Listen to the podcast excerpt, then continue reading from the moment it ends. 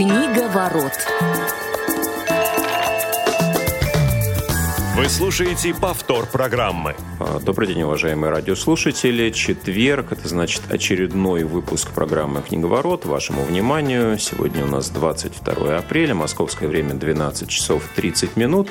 У микрофона Василий Дрожжин. Вместе со мной сегодня, как и всегда, мои постоянные соведущие Глеб Новоселов. Глеб, приветствуем тебя.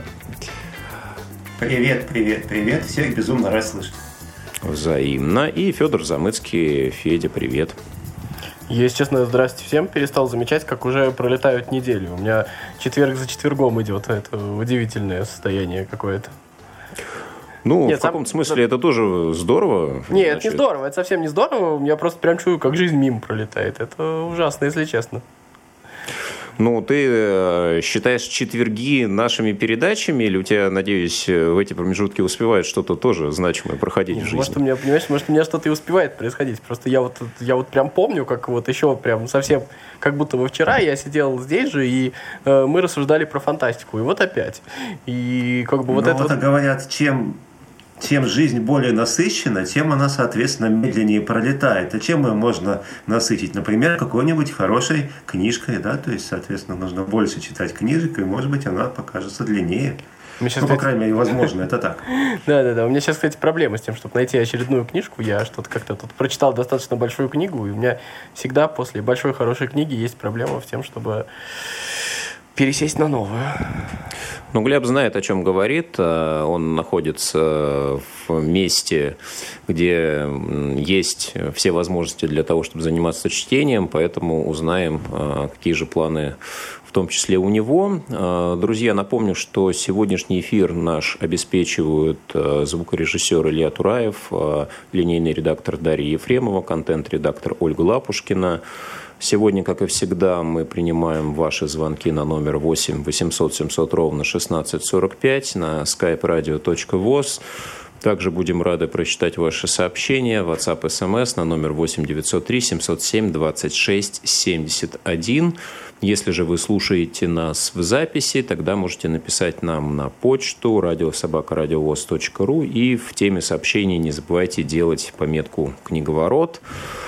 Вот, ну что ж, действительно, в прошлый раз говорили о научной фантастике. А, в этот раз мы взяли другой жанр и решили поговорить про историческую прозу, про это направление в литературе, что же оно собой представляет, а, какие критерии существуют для выделения этого жанра и отличие его от э, многих других. Об этом сегодня будем говорить. Ну и будем рады, если вы поделитесь э, своими любимыми произведениями в этом жанре и напишите почему они вам интересны, ну и что для вас выделяет историческую литературу и отделяет от прочих жанров. А также будет, будем рады, если вы э, опишете ну, основную функцию, что ли, этого жанра, о чем мы сегодня также с ребятами обязательно поговорим. Ну и давайте, наверное, начнем с традиционных а, для нас представлений о каждом жанре. А, вот как кто приобщился к исторической литературе, к исторической прозе, к историческим романам, какие первые книги читали в этом жанре. Ну, давайте, Федь, с тебя начнем в этот раз. Давай, так же, как и в прошлый, начнем с меня. Ну, я только единственное хочу, чтобы Глеб потом рассказал, где он все-таки находится. Вася так заинтриговал. Вот, ну... Я не в тюрьме, я тебя успокою. Вообще прекрасное место для чтения, мне кажется, в целом. Ну, вот. Потому и подумал, что может двояко понять эту фразу. Достаточно актуальненько, знаешь ли. Вот. А, у меня отношения вообще мои с исторической прозой, а у меня, в общем-то, всегда с литературой были какие-то отношения. А, они достаточно, как бы это сказать, сложные, а, поскольку, ну, в детстве, так скажем, юношеский мой пыл, и мне казалось, то, что я очень сильно люблю историю. Мне казалось, то, что я прям вообще... Я приходил в библиотеку в школьную, говорил, дайте мне исторические книжки, что-нибудь такое. Вот. И, значит, я вот читал все вот это. Вот мне казалось то, что я такой знаток. После этого я прям погружаюсь. В общем, я даже немножко ностальгировал по каким-то таким а, временам, о которых читал, еще что-то такое. Вот. И потом, естественно, когда взрослел, отношение немножко менялось. Во-первых, э, ну, у меня вообще, наверное, в школе вот на протяжении школы любимый предмет был история. Потом, естественно, это изменилось, и изменилось, наверное, практически радикально, потому что само отношение ну, к истории как к науке, наверное, поменялось отчасти. Вот, и, значит, и отношение так скажем, к исторической литературе немножко тоже изменилось. Я как-то вот внутри себя э, перестал выделять именно историческую литературу как отдельный жанр. То есть, э, скорее, э, я понял для себя то, что, то, что я, наверное, считал исторической литературой для меня, наверное, ну, являлось жанром какой-то там приключенческой литературы, еще какими-то жанрами в да, еще какими-то жанрами в, э, внутри, э, так скажем, вот каких-то исторических пространств. Вот. А сам исторический жанр для меня перестал существовать. Но я, насколько понимаю, у нас есть телефонный звонок, поэтому я чуть попозже рас... да, расскажу свою историю. Давайте примем да, связи. примем, конечно. Елена, здравствуйте, мы вас слушаем. Алло, здравствуйте, добрый день всем. И доброго времени суток всем ведущим. Здравствуйте. Я, здравствуйте, я, Елена.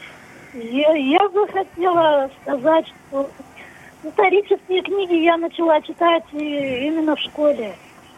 Но особенно когда не то, что на уроках, даже когда на уроках проходили, и сама начала читать ну, историю всего древнего мира, древней Греции.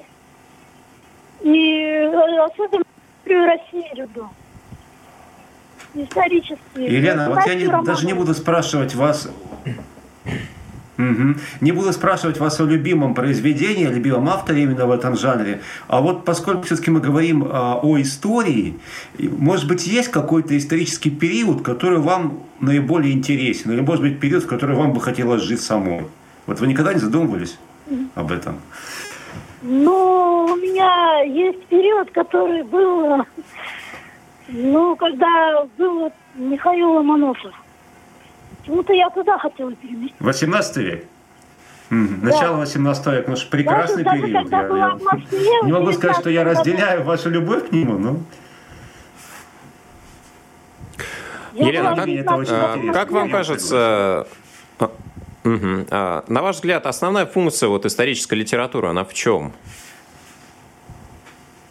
Ну, ну в том, что... Для вас? Ну, в том, что можно набрать много мудрости, много опыта. Ну, как ну бы, то есть такая образовательная как больше, когда да? Читаю, угу. Когда книгу читаешь, как будто кажется, что ты сам, сама туда. Угу, угу. Хорошо. Да, спаси... Спасибо. Спасибо, Елена. А, спасибо за ваш звонок. А, Федь, насколько я помню, ты не закончил свою мысль. Давай мы а, с тобой этот процесс завершим и перейдем уже дальше очень простая. Я просто сейчас уже, наверное, исхожу из того, что я для себя лично не совсем выделяю жанр исторической литературы. Скорее всего, то, что я читал исторической литературой в детстве, это была приключенческая литература. Больше всего я, естественно, любил э, книги Вальтера Скотта. Если вот у меня Глеб бы сейчас спросил про мой любимый период, это «Война алой и белой розы в Англии». Э, соответственно, вот э, литература про этот период, период меня, наверное, э, больше всего зацепляла. Вот. Э, ну, естественно, французская история, то есть французский роман. Но, опять же, вот сейчас я уже, наверное, с высоты, так скажем, ну, какого никакого литературного опыта уже могу сказать, что я не готов именно все это выделять в какой-то отдельный жанр исторической прозы. Ну, я про себя немножко скажу. Мне кажется, что когда я читал э, в детстве, но ну, особенно если мы говорим сейчас про исторические романы, например, э, ну, что-нибудь из э, Александра Дюма «Отца», да, там «Приключения того же Д'Артаньяна», которого я читал в сравнительно раннем возрасте. Вот, я, естественно, не задумывался, к какому жанру это можно отнести, и действительно это больше, наверное, была развлекательная литература, приключенческая, а, ну, естественно, был определенный пласт э, школьной программы, которую можно отнести э, как раз э, в том числе к исторической литературе. Да? Ну, безусловно, мы можем и «Войну и мир» к этому жанру также относить. Вот. Но впоследствии я уже вернулся к исторической литературе вот благодаря тем авторам, к которым, например, у Глеба не очень однозначное впечатление. Я чуть дальше о них скажу после того, как мы выслушаем еще один звонок от нашего слушателя, которого зовут Алексей. Здравствуйте, Алексей, мы вас слушаем в эфире. Здравствуйте, спасибо, вы взяли эту тему, и хорошо бы ее продолжить, но полчаса на этом мало. Да, ну, конечно, Лев Толстой, и начиная севастопольские рассказывать, он там участвовал непосредственно в боях за оборону Севастополя. Ну, конечно, «Война и мир», где противоставляются два героя Наполеон и Кутузов. Вот, ну и а последний большой роман Льва Толстого «Воскресенье» там, хотя он напрямую к истории как будто не относится, но там есть один намек, который объясняет последующие события начала 20 века. Можно из него понять. Когда князь Нехлюдов провожает на каторгу группу осужденных, там есть и политические заключенные, политические каторжане. И он отличает, что есть среди них те, которые действительно заинтересованы в благе народа, а есть те, которые используют эти революционные идеи для построения просто личной карьеры. Может угу. быть, потом по вот Спасибо, Алексей, большое. Вот. Угу. Да, спасибо, Алексей. А для вас вот э, этот жанр, он чем примечателен? Вот э, в том числе те произведения, которые вы перечисляете сейчас. Ну, лучше история как-то лучше лучше укладывается именно а, через литературу. Это отмечается угу. давно. Если помогает вам лучше осмыслить те или иные исторические события. Да, конечно. Угу. Спасибо. Хорошо, спасибо, спасибо, спасибо большое, спасибо за звонок. звонок. Э, да, я закончу свою мысль.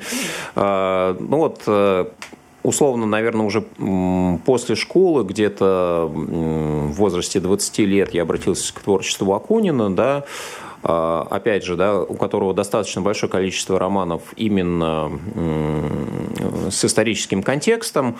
Да, и вот здесь хочется как раз обратиться к тому, чтобы мы провели некие критерии а, отнесения той или иной книги к исторической прозе или не исторической прозе. Все-таки любая ли книга, в которой э, речь идет о времени, отдаленном от нас на какое-то количество лет, это историческая проза, либо же не совсем так. И вот э, я знаю, что у Глеба есть определенные мысли на этот счет, ну и в том числе, Глеб, давай немножко скажем о том, как ты в целом столкнулся с этим жанром, как он в твою жизнь вошел. Вот. Ну, держитесь, друзья, говорить буду долго, вот, потому что вы говорили, у меня копилось, копилось, копилось. Теперь Пол программы у тебя еще есть. Значит, ну, значит, да, хорошо. Ну, а начнем с того, что а, в отличие от Феди в детстве я историческую литературу не любил. Историю как предмет терпеть не мог. И вот а, от этой нелюбви, собственно говоря, я э, пошел э, получать историческое образование в университете. И э, пока я получал историческое образование, естественно, тоже художественную литературу я читал э, историческую в очень в малом количестве, только то, что непосредственно советовали, опять же, потому что, ну, как бы истории хватало и так в избытке. И э, всерьез, вот именно всерьез читать историческую литературу, как бы пытаться ее прочитать, осмыслить, я, естественно, стал уже э, достаточно, э, достаточно поздно, после того, как, собственно говоря, э, с истфаком у меня история закончилась, я уже стал к истории относиться спокойнее, изучать ее не столь интенсивно и, скажем так, стал больше, в большей степени осмысливать. И э, мысли по этому поводу у меня появляются следующие. Ну, во-первых, история, историческая проза именно, или если взять в целом историческая литература, литература – это, конечно, свой жанр. Э, тут я с Федей не соглашусь. Почему? Ну, во-первых, это, конечно, наверное, самый древнейший жанр. в литературе, как, какой вообще в принципе есть. Почему? Потому что э, изначально как раз-таки люди не умели что-то придумывать, они просто описывали те или иные события, которые когда-то происходили. Потому что поэтому пер, все первые летописи, по большому счету, это и есть а, литература. Потому что, опять же, тогда какого-то разделения между художественной литературой и нехудожественной тоже не было. Поэтому, естественно, допустим, история Геродота – это одновременно и историческое произведение, и художественное. А, поэтому, допустим, и, там, жизнеописание Плутарха – это историческое произведение, художественное. Ну, а то, что, например, э, э, Илиада и Одиссея Гомера – это историческое произведение, тоже Шлиман э, в, прошлом, позапрошлом уже веке доказал. Да? А, значит, то же самое касается и нашей отечественной истории, то есть, собственно говоря, там взять там повесть временных лет, слово о полку Игореве, все это одновременно и как бы литература, и история. Вот. А потом уже, э, ну, наверное, в новое время, когда стала литература выделяться именно как э, художественная проза, то есть когда вот именно появился жанр, жанр, в котором люди не просто описывают события, а что-то придумывают, наверное, тогда постепенно стала вырисовываться и непосредственно историческая проза. То есть, что такое? Это художественное произведение, которое опирается на исторические события. И вот здесь можно, наверное, выделить э, две основные функции, которые должна нести историческая проза. Причем, э, как бы сразу скажу, безусловно, в исторической прозе может быть как литература такая попсовая, ну, я причем слово попса здесь произношу без каких-то там отрицательных коннотаций, да, а просто, ну, то есть литература более развлекательного толка. И литература более серьезная, несомненно, да, и причем и та, и та они несут некие функции. То есть первая функция, она такая более поверхностная, это просто популяризация истории, и вот сюда как раз можно отнести упомянутого Вась тобой Акунина, хотя я считаю, что, в общем-то, ну, не особо он популяризирует историю, э, в общем, точнее, не та популяризация, которая ей нужна. Вот это одна сторона. И вторая сторона – это именно попытка, э, скажем так, использовать историю, как, э, прошу прощения, использовать литературу как прием научный, как прием, скажем так, познания истории, как прием эмоционального осмысления тех или иных исторических событий. И вот здесь действительно можно найти массу примеров, когда автор художественного произведения, который описывал в том числе и какие-то исторические события, когда ему удавалось дать какое-то очень четкое объяснение тем или иным событиям, которое может быть не всегда логично, а часто даже алогично, логично, но оно оказывается, оказывалось наиболее правильным. Но вот приведу, опять же, в качестве примера маленький фраг... э, кусочек своего любимого Тихого Дона, который как бы Федя, Федя не любит, ну, Федь, прости, пожалуйста, да? Э, э, когда там есть место, к сожалению, не помню фамилии, когда два а, бывших офицера царской армии, это лето 17 года, они встречаются во время Корниловского мятежа, значит, один он на стороне Корнилова, а второй, естественно, на стороне, там, условно, большевиков. И, э, собственно говоря, вот тот, который на стороне большевиков, он а, одерживает верх, то есть, собственно говоря, они арестовывают этого, значит, который был на стороне Корнилова и собираются его расстреливать. Этот вначале его хочет отпустить, значит, говорит, все едино, все четыре стороны, э, и у них завязывается перепалка. Они друг друга, значит, начинают э, обвинять во всех грехах, да, этот одного в, дезерти, в дезертирстве, еще в, в прочих вещах. В итоге все-таки, значит, вот тот самый красный большевик, он э, Корниловца расстреливает. И когда его спрашивают, ну а зачем же ты это сделал, можно же было отпустить. Он э, говорит фразу, которая по сути вообще объясняет смысл и причину любой гражданской войны. Он говорит, понимаешь, а вот тут ситуация такая, либо они нас, либо мы их. Да? То есть, по сути, объяснение абсолютно алогичное. Но вот когда начинаешь задумываться, а почему происходит та или иная гражданская война, совершенно четко начинаешь понимать, что, собственно говоря, происходит тогда, когда э, люди доходят до той стадии, до той точки, когда вот просто уже любые другие разговоры невозможны. То есть, либо они нас, либо мы их. Все. Э, то есть, не дай бог, конечно, когда-то нам до такой точки дойти, но, тем не менее, по-моему, объяснение очень четкое и очень правильное.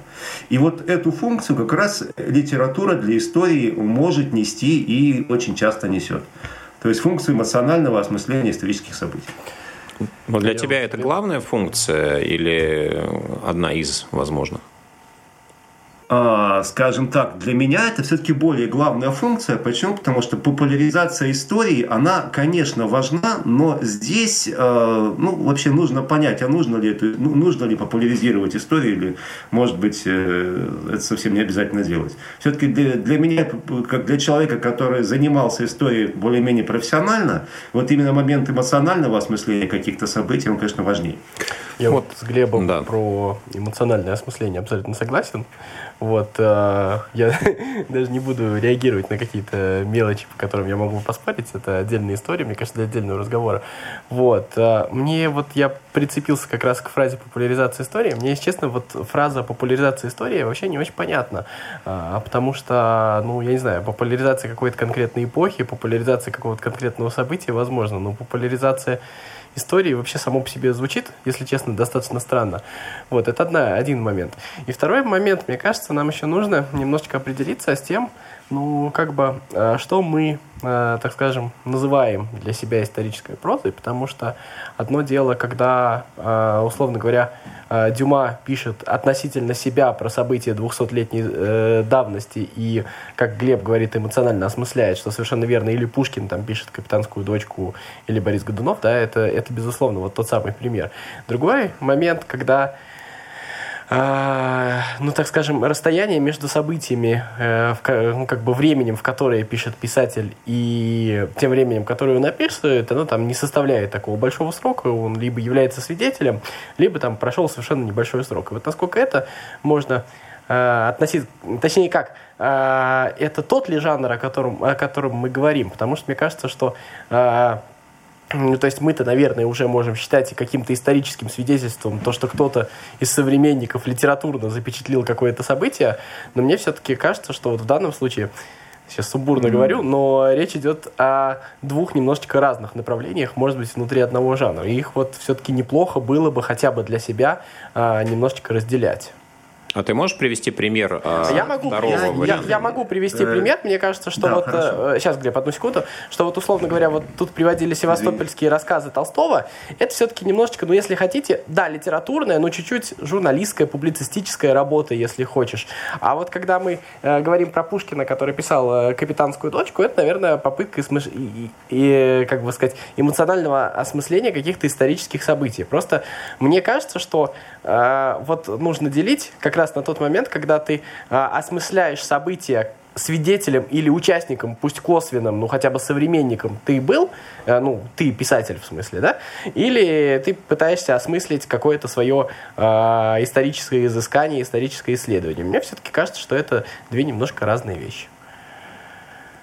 А, ну, Федь, не, не хочу с тобой спорить, но мне кажется, ты создаешь проблему там, где ее на самом деле нет. Может потому быть, что историческим может произведением может быть произведение, которое, которое описывает события, происходившие там 10 лет назад. Это тоже будет историческое э, произведение. А может быть, которое будет 10 тысяч лет назад. Это ну, будет историческое. Тут проблема и произведение, которое, которое происходило а, проблема... года назад, это тоже тогда историческое произведение. Просто нет, я не спорю, а, я, я с тобой согласен, значит, что здесь смотри, нет проблемы. смотри, по сути... Да. Понимаешь, я же с тобой не спорю по этому поводу, я с тобой абсолютно согласен. Мне мне кажется просто, что э, в данном случае ну, слишком громко звучит историческая литература. Это э, как бы люди это слышат, как будто это литература, которая расскажет... Смотри, здесь главный может быть один критерий. Федя, извини, давай, да, давай, я понял, давай, что ты хочешь сказать. Критерий может быть только один. На самом деле, то есть, если человек э, сумел, автор, подняться над теми событиями, которые он описывает, и описать их действительно со стороны, то это историческое произведение. А если, как ты говоришь, он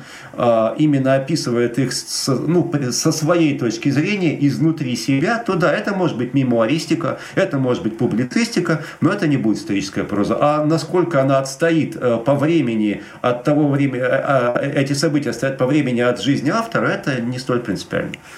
Вот вы знаете, в этом контексте мне интересно было бы еще э, такой момент затронуть, потому что вот сейчас мы говорим все-таки, да, историческая проза, э, она больше относится, ну, э, различается в зависимости от того, да, какую отсечку мы берем от автора, да, мы берем вот какой-то временной период, или от нас, да, то есть, условно говоря, если Лев Толстой описывал какие-то современные для него события, да, историческая ли это проза или нет. Вот мне интересно другой момент немножко рассмотреть, насколько для исторической прозы важна вот именно историческая достоверность. Да, насколько вот некие художественные допущения искажают этот жанр. И если в романе, где есть, например, исторические персонажи, есть а, ну, какие-то действия, которые общеизвестные, да, моменты истории, но им придается некое другое значение, может быть, не общепринятое, да, и здесь ну, автор идет на, соз... на, нек... на некоторые сознательные допущения, вот насколько это все еще историческая проза, или это уже некий другой жанр. А, если коротко, ну, то литература... Вот, ну, я прям два слова, Извините. Глеб. Литература имеет право искажать, и мне кажется, это право святой литературы. Все. А, тогда мы давайте просто возьмем два а, определения. Вот я всегда, всегда говорю, есть литературное допущение, и это абсолютно нормально, это абсолютно допустимо, и есть историческое искажение. Чем первое, с моей точки зрения, отличается от второго? А, первое, оно по сути не меняет исторической канвы, не меняет сути событий. Это просто обозначает, что автор допускает э, вещи, которые могли бы происходить. Мы не знаем, были ли они или нет в контексте того или иного события, но они вполне могли быть. Потому что сама по себе логика события, она э, позволяет так предполагать. Ну, давайте возьмем пример ту же самую уже упомянутую капитанскую дочку Пушкина, да, когда весь сюжет, понятно, что весь сюжет вся вот эта вот фабула капитанской дочки, она, естественно, им придумана. Единственное, что им не было придумано, это сам факт Пугачевского бунта, да, и, собственно говоря, сама личность Пугачева. Все остальное, там, общение Пугачева с главным героем, э, там, общение Швабрина с Пугачевым, все это достаточно, э, ну, понятно, что это вымысел, но это могло быть. Вот это и есть литературное допущение. Э, историческое искажение – это, как правило, очень конъюнктурная история. То есть она связана, как правило, с тем, что автор либо выполняет какой-то соцзаказ. Причем соцзаказ я здесь не вкладываю смысл именно какой-то государственный заказ. То есть заказ какой-то социальной группы вполне он может выполнять. Либо э, в угоду своим каким-то представлениям, да, либо, может быть, просто своей некомпетентности он э, описывает события, которых в принципе происходить не могло. Э, ну и в качестве примера приведу, наверное, совершенно недавнюю, свеженькую вещь. Э, удалось мне прочитать, э, так сказать, познакомился в начале с критикой, но потом я решил, что это я читаю, как бы все ругают. Да, я тоже прочитаю, может быть, мне понравится. Значит, книжка называется «Эшелон на Самарканд», автора Гузель Яхина. Значит, описывается там события а, начала 20-х годов, то есть э, собирается поезд, который везет э, голодающих детей из Поволжья, соответственно, в Самарканд. И там, значит, с героями на протяжении этого пути происходят разные забавные приключения. Вот э, другого слова, что эти, эти приключения забавные, мне, честно говоря, не приходит, потому что автор там использует такое количество анахронизмов, которых, в принципе, быть не могло. Да? То есть, начиная с того, что там у нее Значит, продразверстка еще вовсю идет, хотя продразверстка давно, закончилась. Потом больше всего мне понравилось место, когда значит, главный герой, э, значит, поскольку, опять же, у него нет никаких продуктов, никакого провианта, приходит попросить значит, продуктов э, не куда-нибудь, а в ЧК, потому что ЧК это место, где, естественно, продукты эти есть, потому что они их могут у кого-то украсть. И, э, значит, описывается, будто бы он попал, извините, не в ЧК, а в какую-то коммуну анархистов. То есть там, значит, все пьют, стреляют из, из пистолетов в потолок и так далее. В общем, какой-то полнейший бедлам описывается. Вот. Хотя на самом деле исторически абсолютно известно, что как раз таки в Красной Армии был сухой закон, и, извините, за пьянство там расстреливали. Да? И, э, собственно говоря, и, э, история чекиста, вот эти вот все фразы про Э, холодную голову и горячее сердце, это не пустые слова. То есть, поэтому вот те, как раз таки те события, что там какие-то пьяные, сумасшедшие чекисты, которые стреляют из пистолета в потолок и, в общем, еще всякие глупости делают, то есть, этого просто быть не могло. Вот это как раз пример исторического искажения в чистом виде. Ну, да, это уже действительно, наверное, не, некий другой жанр, да, либо альтернативная история, либо историческая фантастика, тут уже можно об этом отдельно дискутировать. Ну, это подается как именно исторический жанр самое. Поэтому я и Да. Ну что, друзья, у нас, э, как обычно, время пролетело незаметно. Не только между программами оно течет достаточно быстро для некоторых из нас, но и время самих программ также очень-очень быстро пролетает. Э, Глеб Новоселов, Федор Замыцкий, Василий Дрожин были сегодня с вами. С вами, друзья, спасибо, что э, слушали нас сегодня. Слушайте нас также в следующий четверг. До новых встреч в эфире Радио ВОЗ. Повтор программы. Книга ворот.